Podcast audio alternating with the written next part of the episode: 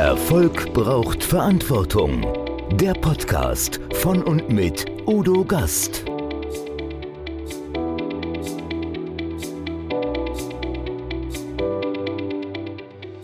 Podcast Folge 113. Uli Jeck, wenn Meinungsverschiedenheit zum Konflikt eskaliert. Seit 30 Jahren ist Uli Jeck Polizeibeamter. Konflikte, Eskalation und Gewalt, die gehören zu seinem Berufsalltag. Der Umgang mit Konfliktsituationen und das Verhalten der Menschen dabei haben ihn schon immer interessiert. Seinen Erfahrungsschatz hat er neben dem Polizeiberuf auch in zehn Jahren Tätigkeit als Sicherheitsbeauftragter im Profifußball angesammelt.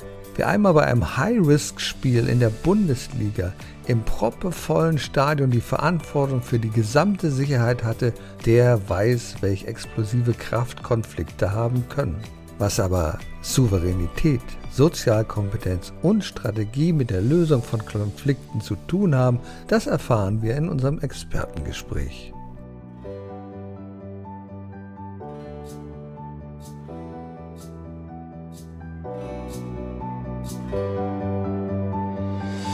Erfolg braucht Verantwortung. Noch mehr bedarf es kompetente Begleitung auf dem Weg zum Erfolg. Weise Unternehmer holen sich Rat von denen, die den Weg schon gegangen sind und die Abkürzungen kennen. Die Kontaktadresse von Udo Gast finden Sie direkt in den Show Notes. Liebe Zuschauer, liebe Zuhörer, herzlich willkommen wieder beim Gastredner. Ja, heute geht es um so etwas.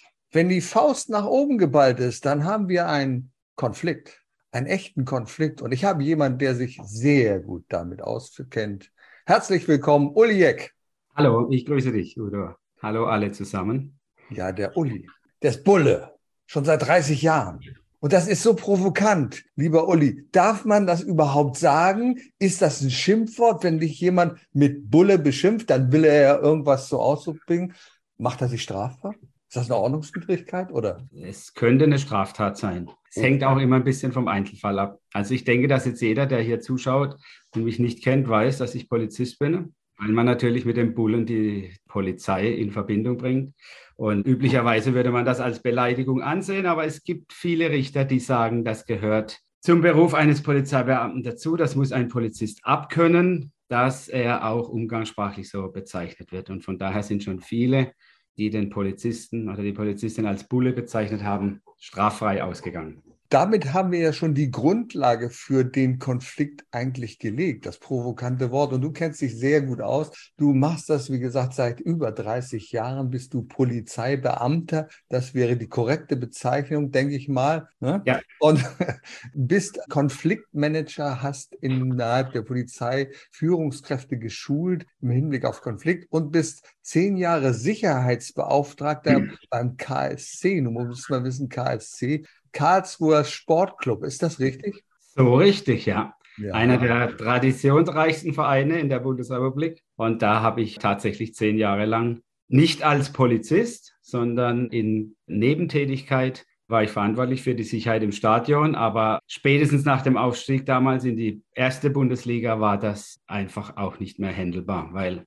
Sicherheit ist ein großes, ein teures Gut und das kann man nicht auf 450 Euro Basis machen. Da gibt es Vereine wie die Bayern und Dortmund, die haben da ganze Abteilungen angestellt, ja, und dann auch wenn es ein kompetenter Polizist ist, das geht dann einfach nicht mehr. Und dann hat sich das irgendwann erledigt. Dann lass uns mal zunächst mal auf den Polizeidienst zurückkommen. Im Laufe deiner Karriere, deiner Laufbahn hast du ja sicherlich sehr, sehr viele Konflikte zu bewältigen gehabt, bis zu vielen Konflikten gerufen. Denn dazu sind ja Polizisten und Polizistinnen da, Ordnungskräfte zur Ordnung rufen. Und im Grunde ist es ja immer oder in den meisten Fällen ein Konflikt, der Ausgangspunkt dazu ist, dass ihr gerufen werdet an den Ort, an den Tatort sogar wenn du mal zurückblickst auf 30 Jahre, was hast du da alles in Bezug auf Konflikten erlebt, was dich geprägt hat, wo du sagst, ja, hier war es wirklich erforderlich, dass ich da einschritt, dass ich mit besonderem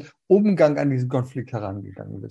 Was war da prägend für dich? Gut, sagen wir mal, die Anfangszeit. Ich bin zu einer Zeit zur Polizei, als es noch keine Sonderprogramme gab, Direkteinstieg, Abitur und alles, hatte ich alles, aber da hieß es von from the beginning und das ist auch gut so. Ja, also ich habe wirklich den Beruf von der Pike auf im Streifenwagen gelernt und da war ich als junger Kerl die Streifendienstzeit, das war die Grundlage, ja. wo es halt oft auch an die Psyche geht. Und wie du richtig sagst, es gibt ja eigentlich keines immer, man wird nicht eingeladen zum Kaffeekränzchen mittags nee. oder zum, zum Skatclub, sondern man wird gerufen, wenn es irgendwo kleppert. Und dann hat man den Konflikt, der, der ganze Beruf besteht daraus. Also von daher waren diese Erlebnisse dort einfach schon grundlegend prägend.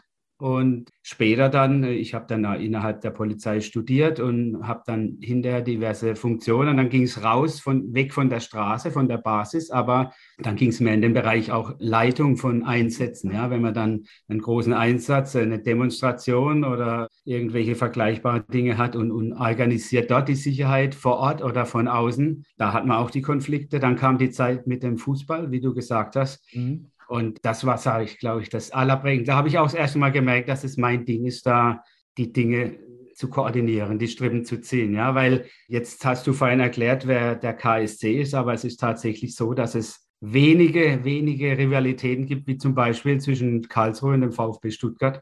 Das ist vergleichbar mit Schalke oder Dortmund. Und wenn man da dann so ein Spiel hat und hat dann dieses Konfliktpotenzial hat man die Fans, die ihr Ding machen wollen. Man hat der Verein, der als Unternehmen sein Geschäft machen will. Man hat die Ordnungsbehörde und man hat die Polizei und jeder hat seine Interessen und da steht man dann zwischendrin und muss gucken, dass alles so läuft, dass man am nächsten Tag nicht in der Bildzeitung steht. Also das war schon auch sehr sehr prägend und ja, wie gesagt, jede Funktion, die ich begleitet habe, war der Konflikt wenn wir uns das mal betrachten, sind wir Menschen doch ganz schön rückständig. Also da geht es um ein Spiel, da geht es um einen Ball. Der ist von einer Seite zu einer anderen Seite zu befördern in ein Tor. Und eigentlich müsste man sich doch freuen, wenn irgendjemand ein Tor spielt, ist es Unterhaltung.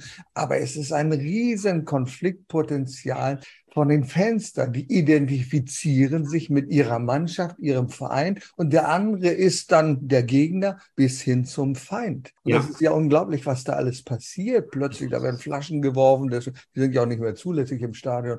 Aber hast du eine richtige Eskalation mal erlebt zwischen diesen Fans viele, oder den Fans? Viele, ja. Das ja. ist übrigens auch da, das ist einer der zentralen Punkte, auch in den Schulungen, in den Workshops, die ich mache, als ein zentraler Punkt, es ist immer die Emotion. Immer die Emotion, die den Konflikt beschleunigt bzw. hervorruft. Es ist nie die Situation, wie du sagst, die Situation, blau gegen rot, der Ball fliegt ins Netz, das ist die Situation. Jetzt flippt der eine aus und ist in tiefer Trauer und der andere ist euphorisiert. Das ist nur die Emotion, die da wirkt. Und da haben wir natürlich, ich möchte jetzt gar nicht die einzelnen Mannschaften hier bewerten mit ihren Fans. Es gibt ja überall das Problem Klientel. Ja. Aber also wir hatten schon Spielabbrüche gegen Dynamo Dresden damals, als das Stadion praktisch ja, gequalmt hat, gebrannt hat circa, auch bundesweit in der Presse, sodass wir dann im nächsten Spiel, als die Dresdner gekommen sind, Zelte aufgebaut haben, haben die alle durchsucht. Ja, das mhm. war eine, mhm. eine Riesenaktion. Wir haben Spiele gehabt, die Derbys hier gegen Frankfurt oder Stuttgart, da die Eskalation hautnah erlebt. Ja. Da schaust du in Gesichter und denkst, äh,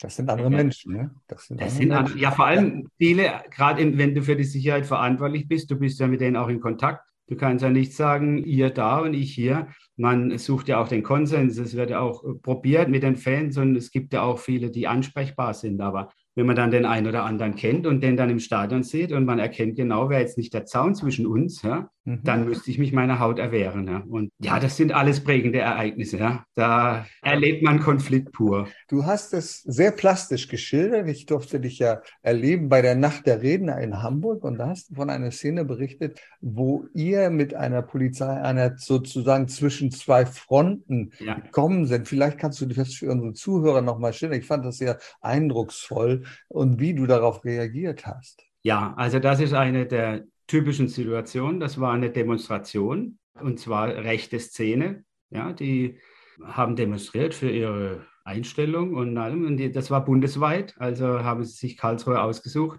Und wenn dann mal so ein paar tausend aus der rechten Szene kommen, dann hat man zu tun. Wenn dann aber natürlich das bürgerliche Bündnis gegen rechts aufruft zur Gegendemonstration und draußen am Bahnhof stehen dann 15.000, die dagegen demonstrieren und die 3.000 kommen nach und nach raus und können gar nicht mehr marschieren, weil der ganze Aufzugsweg schon zugestellt ist, dann ja, flimmert die Luft. Ja. Und dann war die Situation tatsächlich die, dass wir da äh, drin waren und das Ding trennen mussten, dass es da äh, nicht zu körperlichen Auseinandersetzungen kommt. Und dann war es halt äh, so, dass mich da einer angeschrien hat oder uns, also in meine Richtung, ja, wir würden die Nazis unterstützen, so hieß es, ja. ihr Dreckspatzen, ihr unterstützt die Nazis. Ja? Also es kam nicht von den Rechten, es kam von der Gegendemonstration. Ja? Mhm. Und das war natürlich die Situation. Das ist auch nicht so, dass der da hinten steht und sagt, hallo du, ja, sondern das, das, das kommt ja alles aus der, und da stehen 150, 200, 300 Leute dazwischen, zwischen uns. Ja? Und jetzt kann man natürlich sagen, der beschimpft mich als Nazi, den muss ich jetzt Personalien feststellen, da gehe ich jetzt hin. Aber ich komme ja gar nicht zu dem hin. Ja? Ich muss ja durch 150, ich wirke ja eskalationsfördernd in dem Moment. Ja? Und das ist eben eine dieser Geschichte, die der Polizist halt auch können muss. Das ist, diese Sprüche gibt es einfach. Dann zu sagen, ich bleibe jetzt einmal ruhig, indem ich es nicht auf mich persönlich beziehe. Mhm. Das ist eine, in jedem Konflikt eine Königsdisziplin, wenn man das kann. Ich nehme es mal zunächst nicht persönlich. Der sieht in mir jetzt die Uniform und ich bleibe jetzt mal ruhig. Ja? Mhm. Das heißt nicht, dass ich den jetzt machen lasse und mich dauerhaft weiterhin beleidigen lasse, Klar habe ich dann meine Mittel und habe die Kamera und gebe dann über Funk durch. Schaut euch mal den an, da vorne im Ding, filmt den mal, wo der hingeht, weil den müssen wir uns nachher holen. Weil das kann man auch nicht mit sich machen lassen. Ja? Aber in der Situation über die Absperrung springen, reingehen, vielleicht noch mit drei, vier Kollegen im Schlepptau, links und rechts alles wegschlagen, den zu packen, Eskalation pur. Und das ist dann halt eine, eine Fähigkeit, die man sich auch als Polizist insbesondere antrainieren sollte, dass man in diesen Situationen ruhig bleibt. Nun hat sich ja viel geändert im Laufe der letzten Jahre, das muss man einfach sagen. Ich habe viele Freunde und Bekannte gehabt, als ich noch Kampfsport gemacht habe. Das waren Polizisten, denn viele der Polizisten haben sich fit gehalten, haben Karate gemacht. Und ich habe sehr oft zu hören bekommen, dass natürlich der eine oder andere bei diesen Demonstrationen gegen Atomkraftwerke und in Brockdorf sagt, das ist schon schwierig. Du hast ja auch einen inneren Konflikt. Manchmal sympathisierst du ja mit der Meinung derjenigen, die, die dort demonstrieren aber du musst ja auch deinem Dienstherrn und der Öffentlichkeit Rechnung tragen. Also du hast schon mal einen inneren Konflikt, mit dem du manchmal dort hineingehst. Und heutzutage ist es ja so, es wird ja gefilmt ohne Ende. Du bist ja nicht unbeobachtet. Natürlich ja. hast du sicherlich deine Bodycam und alles kann gegen dich verwertet werden. Also es geht gar nicht um meine Bodycam, es geht um die 300.000 Handys außenrum. Also es gibt ja keine keine Eingriffshandlung mehr, die ich mache, ohne dass ich nicht gefilmt werde. Also auch das natürlich ein Riesenthema innerhalb der Polizei. Wie gehe ich damit um? Dürfen die das überhaupt? Aber auch da, der Konflikt, der wird nicht dadurch gelöst, dass ich jetzt rumrenne und jedem das Handy abnehme und sage, Beschlagnahme. Ja. Ist auch rechtlich sehr, sehr fragwürdig. Ja.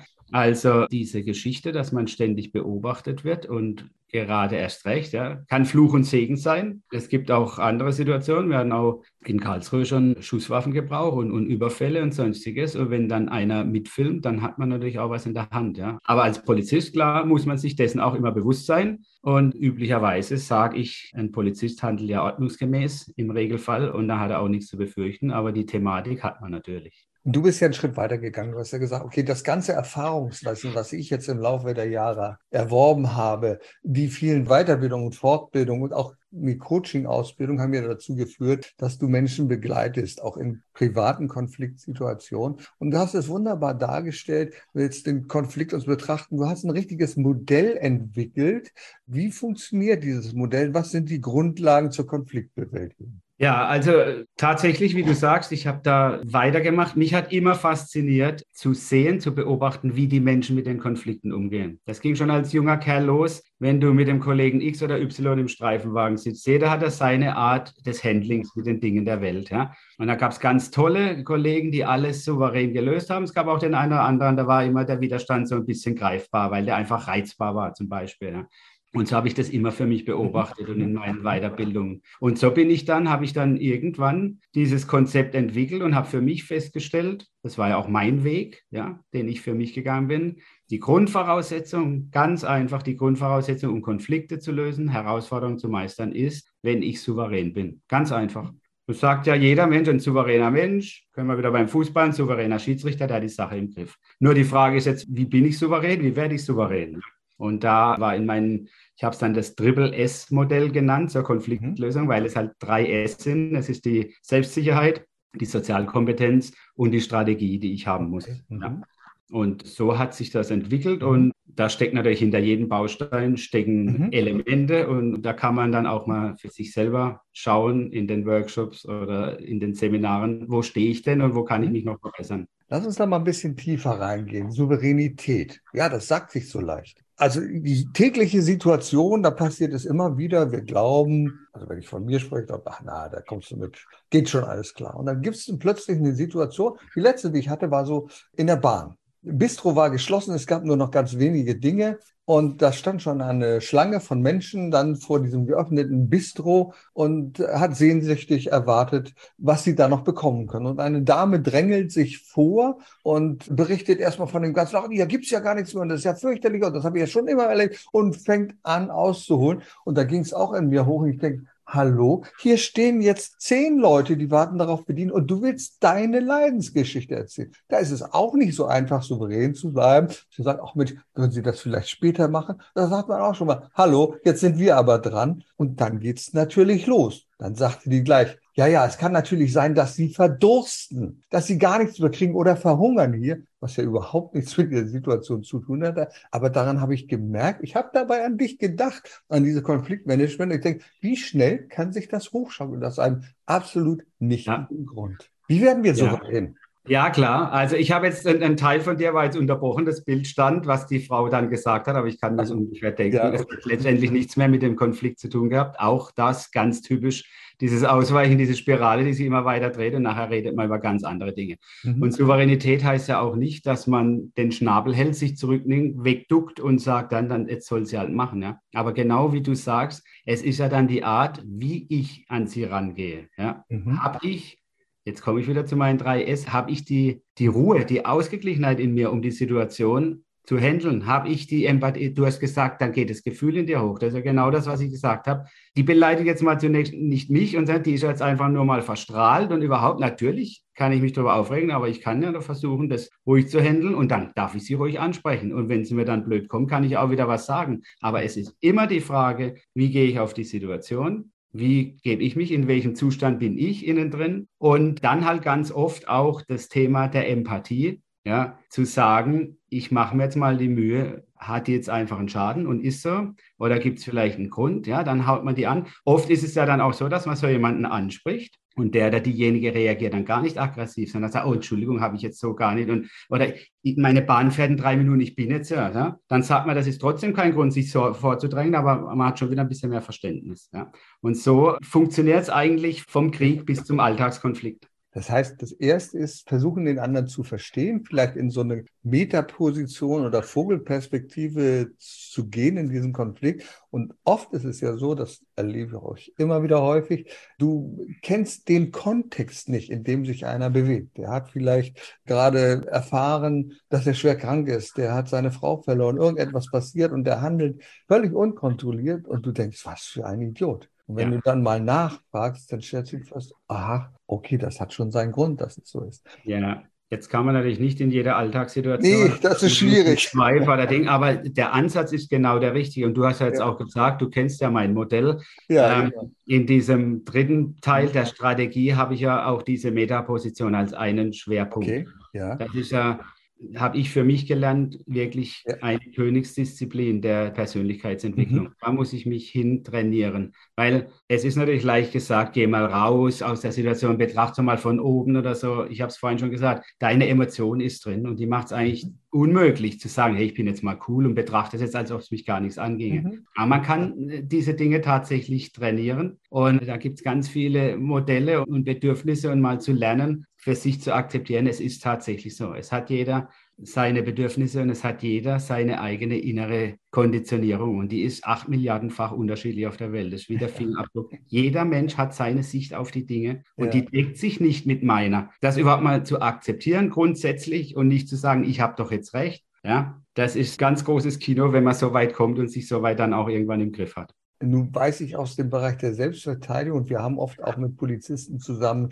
trainiert und das gemacht, dass auch ein Konzept ist, ein Konflikt von Anfang an zu vermeiden, indem wir Grenzen aufzeigen. Das macht man ja so häufig in der Selbstverteidigung. Halt, stopp, nicht mit mir. Bitte nicht mit mir. Das ist ja, was man auch gerade Jugendlichen redet oder dass man Frauen redet, wenn sie von Männern grob angesprochen werden. Zeig mal auf nicht, du bist das kleine Mäuschen und sag, halt, Schluss aus, nein, hier und nicht weiter. Ist das auch eine Strategie, die hilfreich ist, um überhaupt einen Konflikt zu vermeiden? Also jetzt grundsätzlich, wie gesagt, mehrere Bausteine, die dazu mhm. führen zur Souveränität. Der Polizist, mhm. der dasteht auf einen Angriff und in dieser Deutlichkeit sagt, halt, hier, stopp, und dadurch bewirkt, dass der andere stehen bleibt, der ist per se schon mal souverän in dieser Situation. Mhm. Ja. Ah ja, Souveränität, klar, das passt genau dazu. Klar, äh, inwiefern er dann ja. Jetzt kommt die Frage, inwiefern die Souveränität vielleicht in Aggression überschlägt. Er dadurch vielleicht, je nachdem, wie er sagt, was er sagt. Ja, ich habe auch Situationen erlebt, wenn du jetzt gerade zum Beispiel so eine Gruppe hast im Stadion, die dann dagegen gehen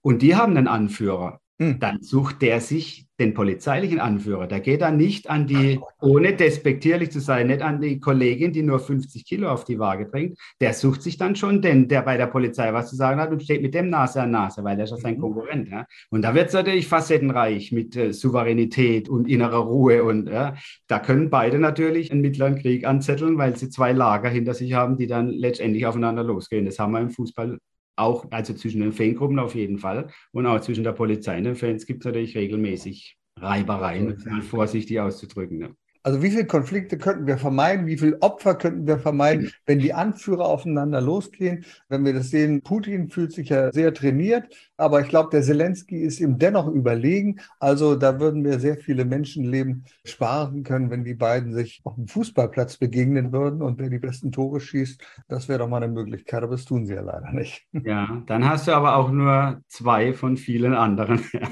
Das ist aber genau. im, im Grunde genommen, das ist natürlich der Auswuchs an sich. Man muss sich ja nur unsere Welt anschauen, wie sie funktioniert, auch außerhalb von Putin und Ukraine was in Syrien, was in Südamerika, was abgeht, ja, und sagen, dann weiß man eigentlich, wie man es nicht macht. Beste Beispiel, ja.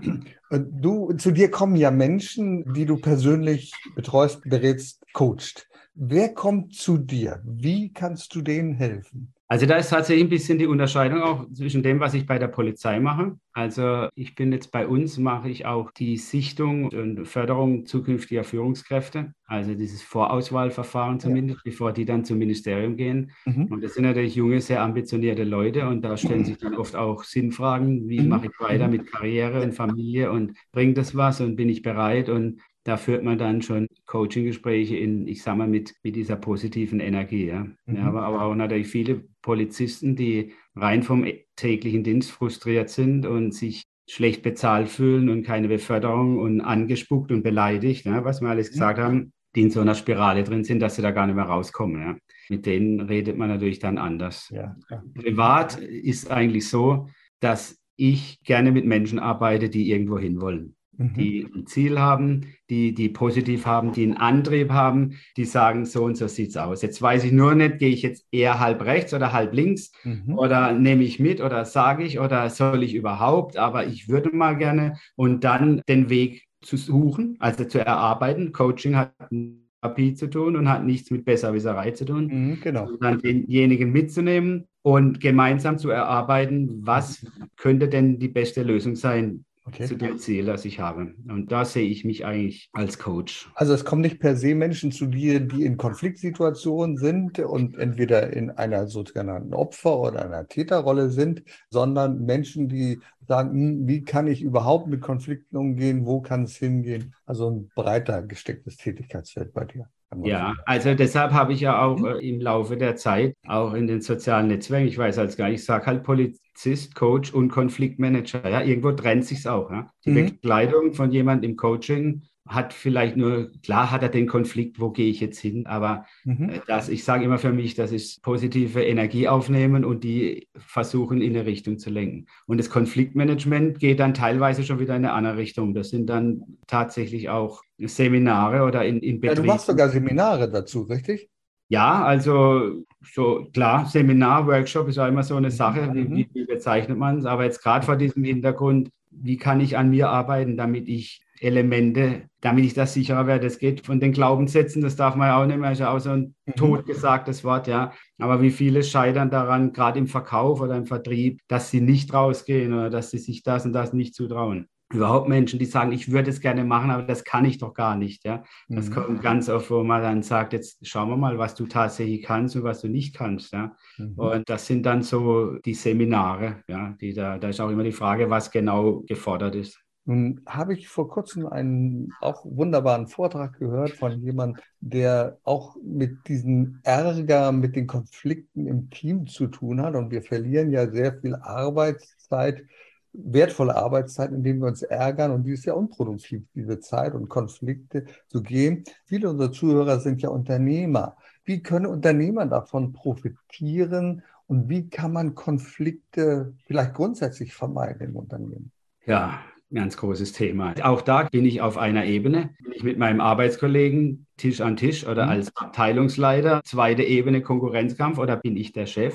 Grundsätzlich, sage mal, das Interesse am Menschen ist mhm. von vornherein schon mal keine schlechte Voraussetzung. Also ganz viele Chefs, die ich kenne, oder Betriebe, wo es nicht passt, liegt schon daran, dass es heißt, der Chef interessiert sich nicht. Ja, mhm. also ich habe den Konflikt und es kümmert sich niemand drum. Ja? Mhm, mhm, und dann die Dinge, die wir schon gesagt haben, die Dinge ansprechen, sich die Leute anhören, sich die Mühe zu machen. Was steckt jetzt dahinter? Nicht alles gutheißen, aber verstehen, okay, da haben wir jetzt mal die Dings, selbst derjenige zu sein, der der sich vielleicht nahbar zeigt und der die Souveränität hat, zu sagen, wir regeln das, wir regeln das und jetzt setzen wir uns mal zusammen. Bis hin zu, ich sage immer nicht Kuschelkurs. Es kann auch sein, dass einer gehen muss, letztendlich, ja. ja. Aber den Konflikt erkennen, zunächst mal erkennen, das tun viele schon nicht, den Konflikt annehmen, wenn du meine Vortrag, ich habe ja diese Schildkröte kreiert, die ich Poli nenne. Ah, ja, ja, ja, ja. Schildkröte aus der Schildkröte, offen, genau, offen ja. an, die, an den Konflikt rangeht und eben nicht das Genick einzieht,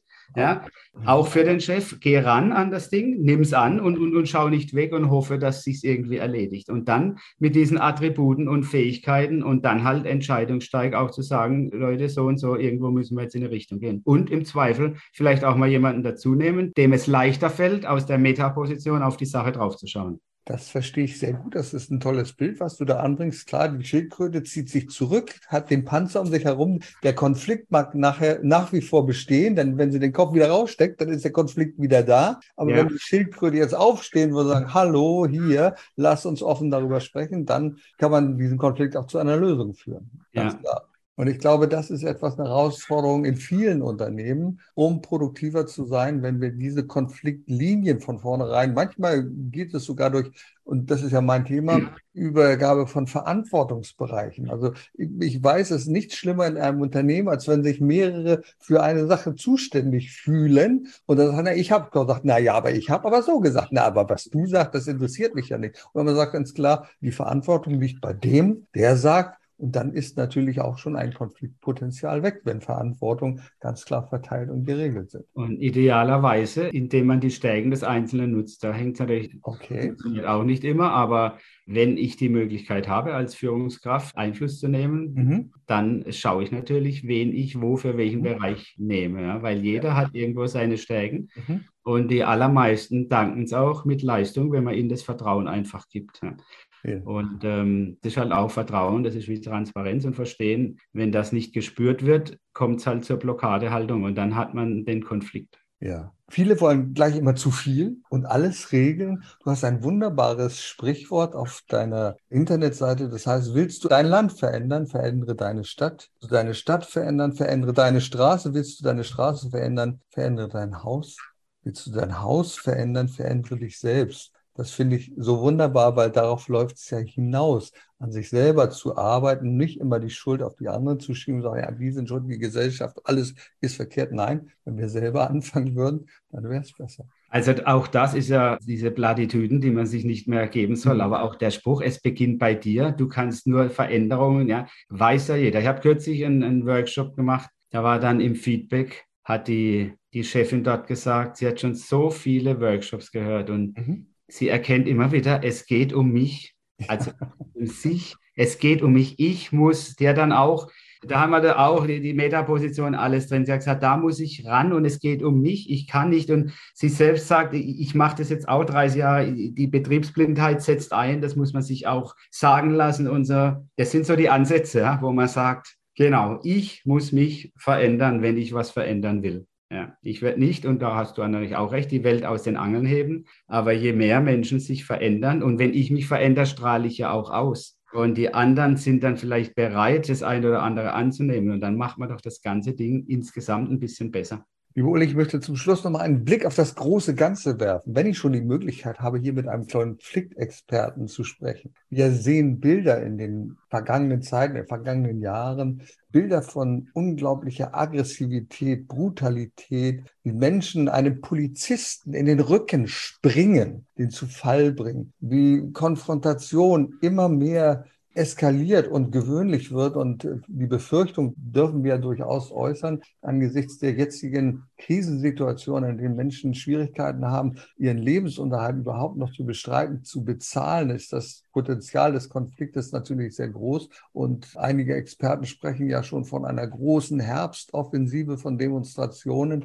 Was glaubst du, kommt da alles auf uns zu und was können wir tun, um das zu vermeiden? Ganz, große ganz, philosophische Frage. Ja, nein, klar, ich weiß auch, was du meinst. Wir werden es jetzt hier nicht ändern, aber klar, genau. ich habe es vorhin gesagt, es beginnt im Kleinen und im Großen. Man muss die Akteure der Welt sich mal anschauen, wie sie, wie sie ticken. Es steht Machtstreben im Vordergrund. Also alle Werte, die mit Moral, mit Redlichkeit, mit Ehrlichkeit zu tun haben, die finden nicht statt in unserer Welt, mhm. weder in der Politik noch im Sport. Ja. Wir gehen jetzt zu der WM nach Katar. Wir könnten jetzt natürlich eins am anderen rausholen, ja, wo Menschen dafür gestorben sind. Und wir alle Deutschen werden wahrscheinlich schwach genug sein, uns die WM trotzdem anzuschauen. Mich mhm. wahrscheinlich eingeschlossen. Ganz ehrlich, ich baue auch ein bisschen auf die nachfolgende Generation, mhm. wo ich hoffe, dass andere Werte, andere Lebensformen hochgezogen werden und irgendwann in 20 Jahren vielleicht andere Menschen an den Schalthebel der Macht sitzen. Im Moment ist es wahnsinnig schwierig, irgendwas zu ändern, weil die Leute sind, wie sie sind.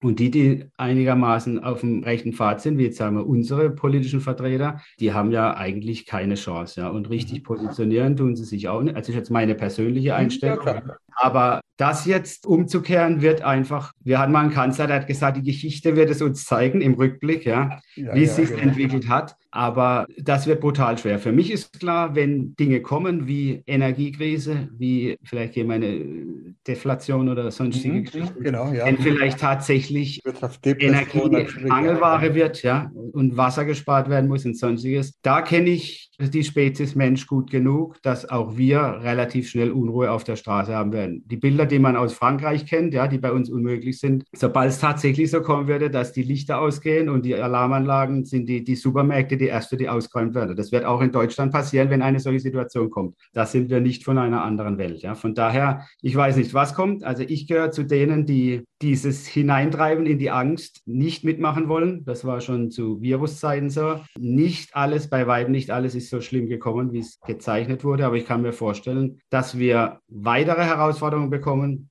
Und inwiefern es dann ruhig bleibt, wird sich zeigen. Und inwiefern dann eine Polizei ausreichend aufgestellt wird, wird sie auch zeigen müssen. Liebe Uli, ich glaube, vielleicht ist es ganz gut, manchmal einfach den Angstfluss zu stoppen, indem wir den Informationsfluss eindämmen. Wenn wir immer nur wieder hören, wie schlimm es ist, wie schlecht es uns geht und was wir alles zu erwarten haben, ja, dann rechnen wir doch förmlich damit und sagen, um Gottes Willen, das wird alles so schlimm. Vielleicht sollten wir da mal ein bisschen optimistischer in die Zukunft sehen und denken, wir werden es schon reichen.